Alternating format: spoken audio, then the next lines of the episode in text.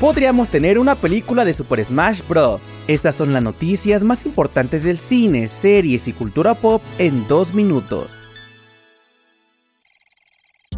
Comenzamos con malas noticias para los fans de Star Wars, ya que el actor Adam Driver ha confirmado que no volverá a este universo. En el podcast Smartlets, Driver comentó que a pesar de que están trabajando en nuevos proyectos de Star Wars, él ya no está involucrado, afirmando que el viaje de su personaje había concluido. Recordemos que el personaje de Kylo Ren o Ben Solo murió en Rise of the Skywalker. Por el momento, Lucasfilm y Disney se encuentran desarrollando una nueva película de la franquicia ambientada tras los hechos del episodio 9.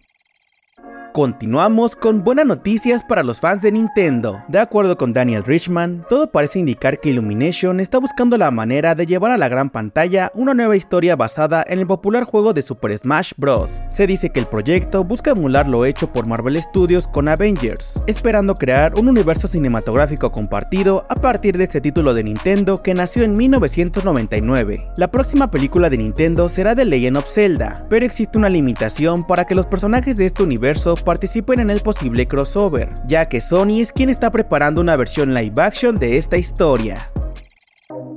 Para terminar, les contamos que Prime Video introducirá anuncios en sus series y películas en 2024. De acuerdo con Deadline, Estados Unidos, Reino Unido, Alemania y Canadá serán los primeros países que verán este cambio. Luego le seguirán Francia, Italia, España, México y Australia a finales del año. La plataforma de streaming añadió que no habrá anuncios en contenidos comprados o alquilados y que ofrecerán una nueva opción sin anuncios por 2,99 dólares más al mes. Los anuncios llegarán a la plataforma de streaming a partir del 29 de enero de 2024. Eso fue todo por hoy, te invito a que nos recomiendes y nos sigas para más noticias. Yo soy Mike Stopa y Spoiler News Daily es una producción de Spoiler Time y Posta. Hasta el lunes.